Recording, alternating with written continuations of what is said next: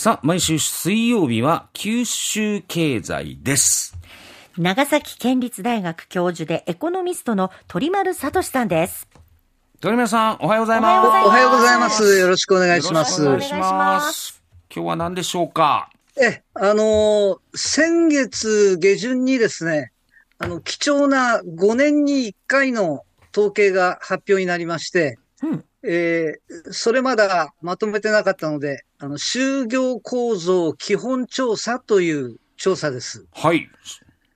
あの、5年に1回で、今回の調査18回目、あの、昨年の10月1日時点で尋ねてるんですけれども、はい。あの、この就業構造については、他にも例えば国勢調査5年に1回のですね、あれで聞いたりだとか、あとうん労働力調査っていうので、聞いたりはなんかしてるんですけれども、うん。国勢調査っていうのは5年に一度の10月1日時点で働いているかどうかっていうのだったり、はい。労働力調査っていうのは先月末1週間で働いてたかどうかっていうのをこう聞いてて、あの、普段の状態だとか、これから先もっていうことなんかまでは聞いていないので、これが貴重な統計になっているっていううんことですはい。で全国の52万世帯の世帯員のうち108万人を対象に実施していて、はい。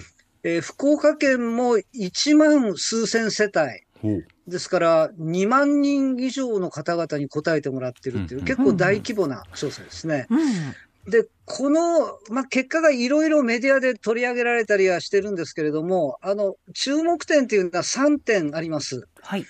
あの、一つは、今回初めて調査項目になったので、テレワークの実施についてっていうのを聞いてるんですね。はい。うんあの、調査日が昨年の10月1日時点ですから、過去1年間でテレワークを1日でも実施したっていう人は、あの、コロナ禍の真っ只中に比べれば間違いなく減っているっていうことは頭の中に入れておかなきゃいけないんですが、ええ。全国でテレワークを実施したっていう割合は19%。うんうんうん5人に1人がコロナ3年目でもまあテレワークして、しましたよっていうことなんですよね。はいうんもう特にあの東京都に至っては40%おってですね、うんず抜けて高くて、20%超えているのは首都圏の1都3県のみですね。じゃあ、九州7県のテレワーク実施状況はどうかっていうことなんですけど、はい。まあ、一番高いのはやっぱり福岡県。それでもあの16%っていうことで、うん全国平均の19%よりも低いと。うん。えー鹿児島県は7%っていうですね、あら少ないですね全国的に見てもかなり低くなっていると。うん。で、九州7県合計すると、私の計算だとざっくり12%弱。だからあー。10人に1人程度しか、いあの、1年間のうちに1回うん。でも、あの、テレワークはしていないっていうことになるんですよね。あの、うん。今日のような、あの、台風が接近している時っていうのは、はい。積極的にあの、テレワークを活用したいところで、うん特にあの、九州みたいな、あの、台風銀座みたいなところはですね、あなんか、中小企業なんかでもテレワークできる、なんか予習みたいなのをやっておく必要があるんじゃないかなっていう感じがします確かにそうで。すよね。で、二つ目の注目点はですね、あの、女性の有業率、有業率っていうのは仕事をしている人の割合で、まあ、就業率と、まあ、似たような数字なんですけれども、はい。この女性の有業率っていうのが全国では53%、過去最高になって、うんうんえーとりわけあの20代後半、25歳からあの30代、39歳まではい。の女性のうち働く人の割合が初めて8割を超えたっていうんですね。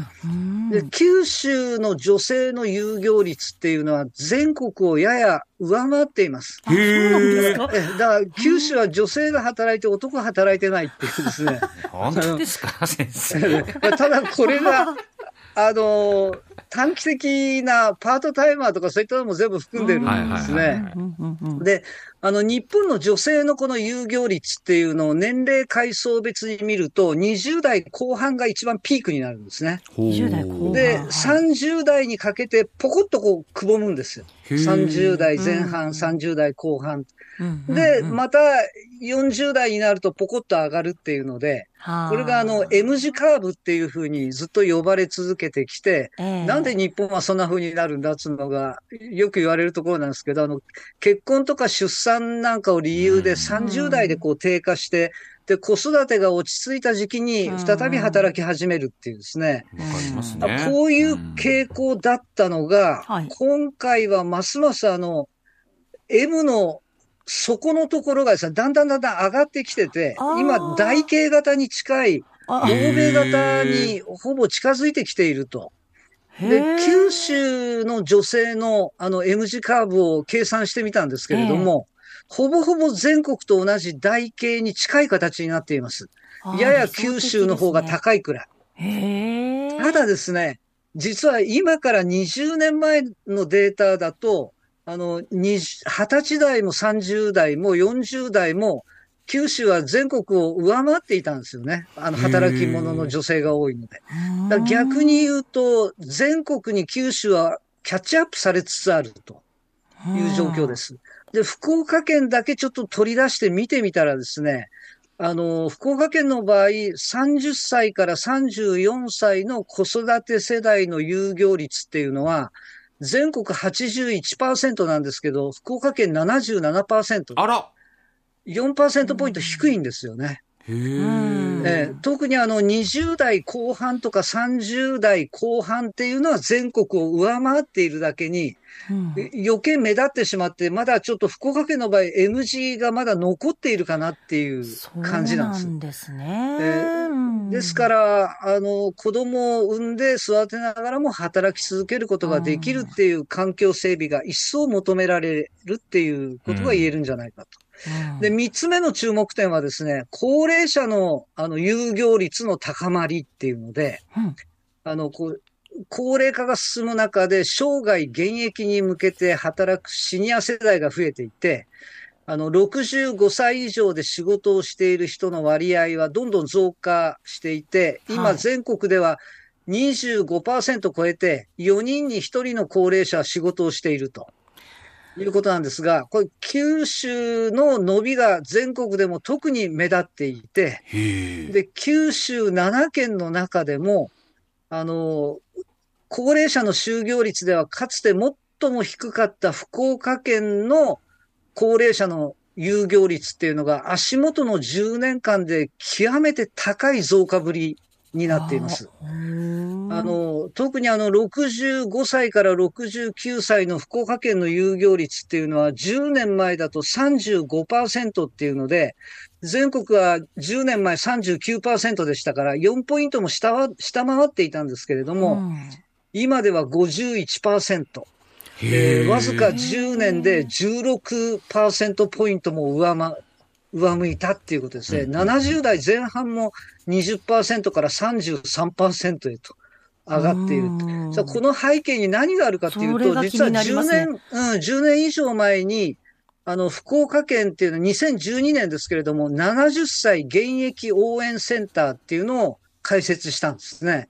そこにあの、そのセンターには相談員さんとコーディネーターの方が常駐しておられて、うん。その方々って実は企業の人事担当しておられた方々なんですけれども、その方々が相談に応じて、まあ、うん助言活動をしたり、カウンセリングをしたり、こうマッチングですね。うんうんうん。一緒に企業についていってですね、へー。その方の良さみたいなのをアピールしたりっていうことなんかもやって、だから今風に言えば、あの、高齢者向け、県営ビズリーチみたいなのを け結構早いうちからやっていたっていうことで、これを設立に貢献されたのがもう亡くなられたんですけれども、あの、小川知事ですね。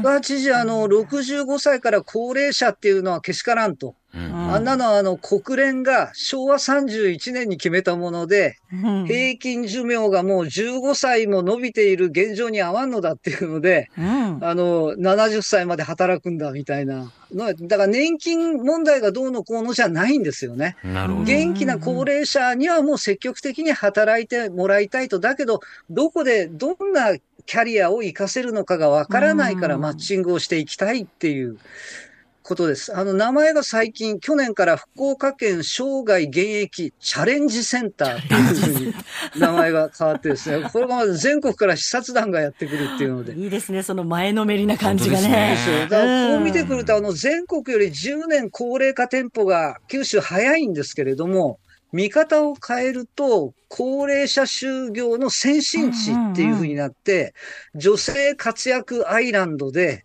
生涯現役アイランドっていうことですから、ここに磨きをかけていけば、シリコンアイランド、カーアイランド、フードアイランドっていうののサポート体制っていうのも、あの、整うことになるんじゃないかなっていう気がして、な何もハイテクだけじゃないよねっていう感じがしてきました。そうですね。なるほどね。まあね、そういねう、サこポートもね、の統計なかなか面白かったです。面白いですね。うん人手不足の解消、この辺にあるのかもしれないいなっていうこやとですよそうかもしれないね。ですよね。女性と高齢者ですね。はい。